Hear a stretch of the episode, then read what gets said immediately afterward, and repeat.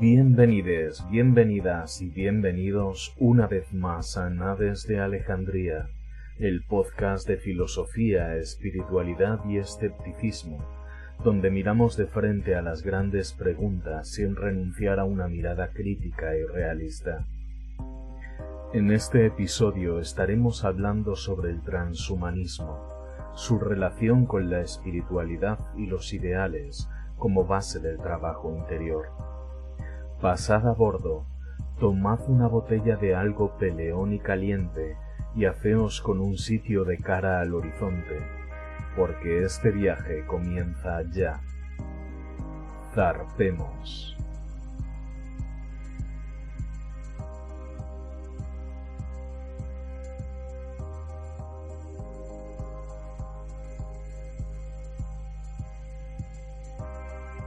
Todos conocemos por películas y libros ejemplos de transhumanismo tecnológico.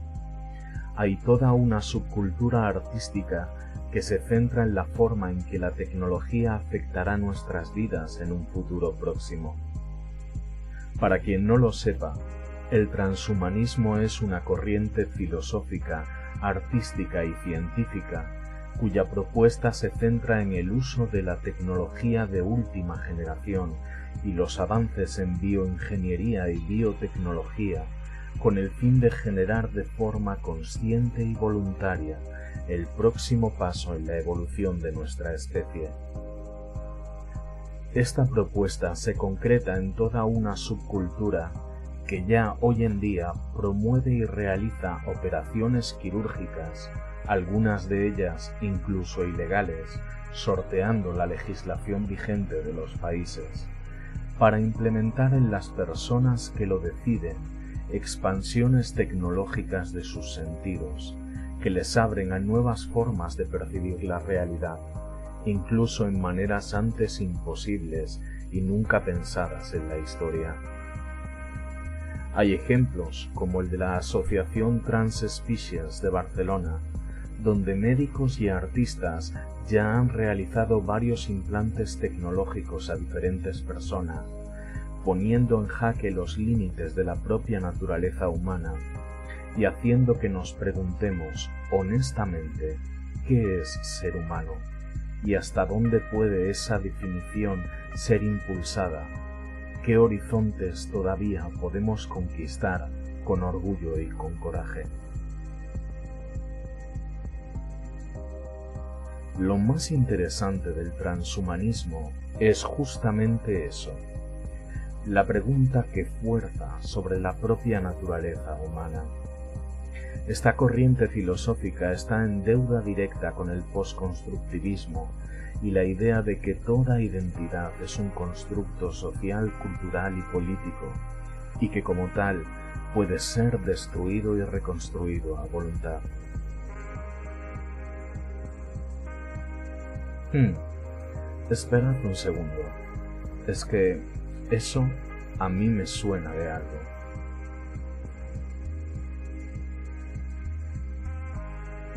Según esta corriente filosófica, la evolución hasta lo humano ocurre como especie, de forma colectiva, pero la evolución que todavía tenemos por delante es una evolución del individuo a un estado más allá de lo humano, a un estado transhumano. Ajá, es que de verdad que esto me suena a una barbaridad.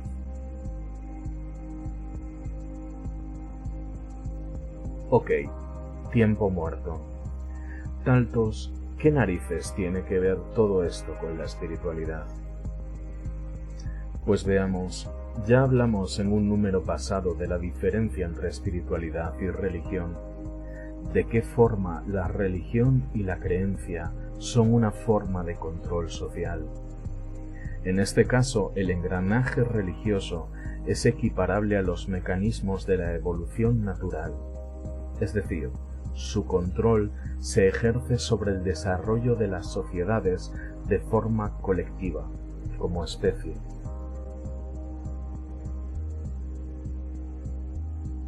La religión le tiene un terror profundo y honesto a algo que observa como una anomalía, cuando no como una transgresión digna de la más honda culpa, la conciencia individual. La gran mayoría de las religiones, como también las tradiciones metafísicas de la mano derecha, ahora voy, no se me pongan ustedes nerviosos, condenan la existencia de la conciencia individual, llenándola de mil atributos indignos.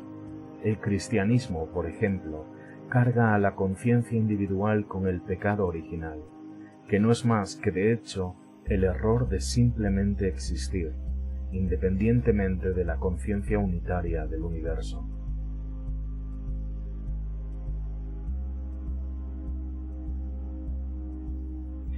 Asimismo, el budismo, que, como tradición metafísica en el límite de lo religioso, es en verdad el epítome perfecto del sendero de la mano derecha.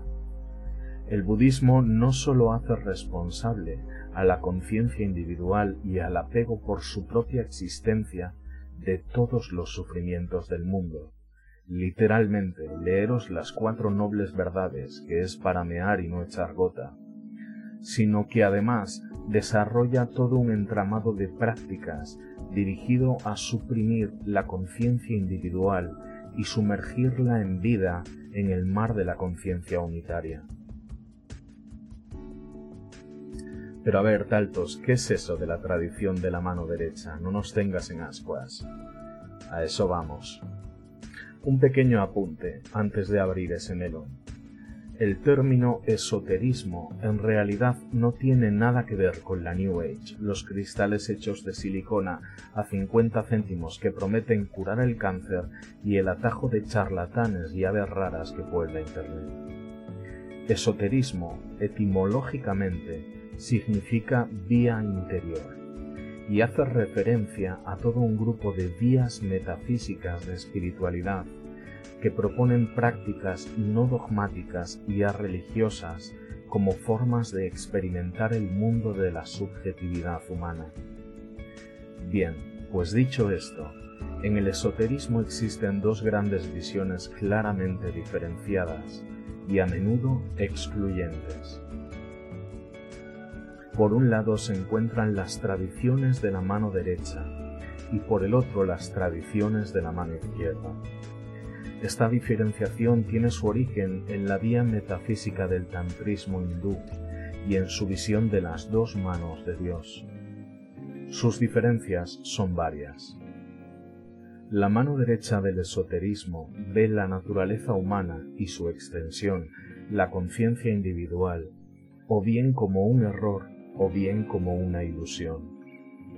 Su visión de la espiritualidad propone, básicamente, una disolución de la conciencia individual y un retorno de la misma a su hogar, nótense las comillas, sea este un Dios impersonal, personal, una conciencia universal, etc. La mano izquierda, en cambio, considera que eso de atreverse a contradecir miles de miles de miles de millones de años de evolución natural es tenerlos bien puestos, vamos. Para esta tradición no hay nada positivo en desechar la conciencia individual subjetiva y todo su mundo de deseos, aspiraciones, pasiones, anhelos. Al contrario, esta tradición no propone un ascenso a los cielos, sino un descenso al pandemonio, a los mundos de las abominaciones. Ojo, taltos, esto suena chungo. Sí, pero es que la tradición de la mano izquierda también tiene un especial gusto por lo incómodo como herramienta útil. La mano derecha como herramientas usa el rezo, la meditación, el mantra, la devoción, las posturas yógicas y poco más en realidad. En cambio, a la mano izquierda le encanta golpear en las entrañas. Le encanta el sexo, la sangre, lo feo, lo decadente, lo no Dios. Porque hay una cosa que la tradición de la mano izquierda entendía a la perfección varios milenios antes de que el transhumanismo hiciera su aparición en escena. El siguiente paso en la evolución de la humanidad es una evolución individual, de una persona a la vez. Y si la mano derecha está tan enfocada en llamar a la existencia individual una abominación, pues abominación se queda como blasfemia, como corte de manga. Así, en el tipo de espiritualidad de la mano izquierda, ya encontramos las primeras bases filosóficas y metafísicas de un transhumanismo simbólico, un transhumanismo subjetivista que apuesta por la creación de las llamadas abominaciones de Eldridge.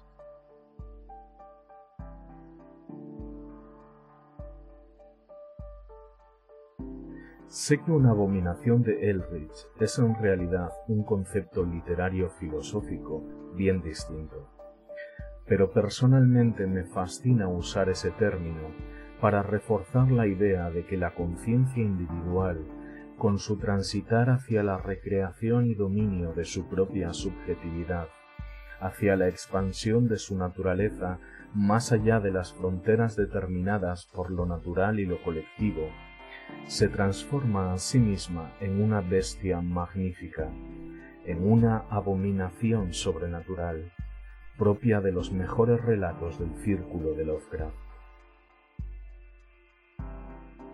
Y claro, en el proceso, todos los ideales puros, llenos de luz y de la paz de los cementerios, se van por el retrete a la velocidad de un clic.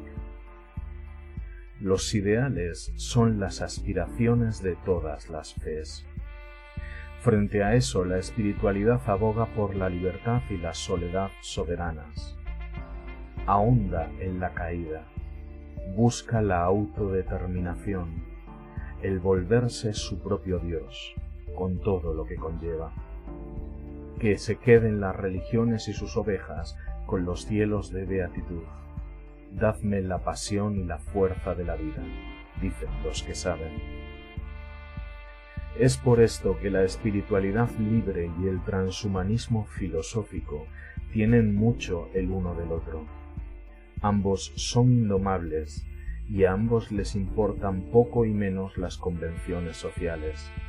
Al transhumanismo en sí, incluso las leyes se la traen un poco de aquella manera. Ambos son modelos contestatarios a la uniformidad de un modelo único de naturaleza humana. Pues desde el momento en que una conciencia individual está inevitablemente cargada con la responsabilidad de ser libre, la naturaleza humana como ideal se ve fraccionada en infinidad de naturalezas separadas, cada una de las cuales deberá esforzarse por evolucionar en una forma única e independiente.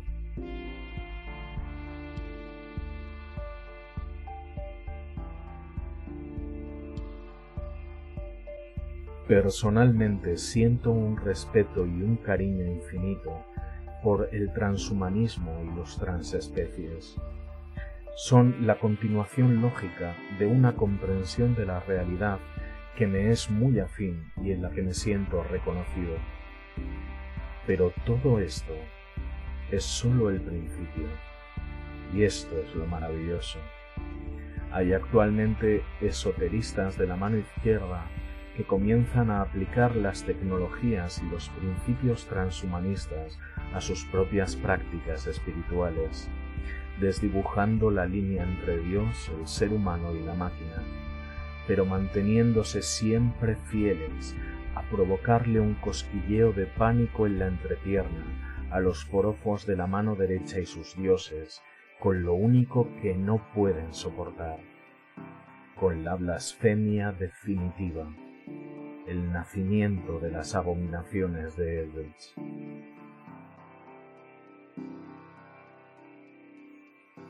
En fin, por hoy el viaje debe terminar.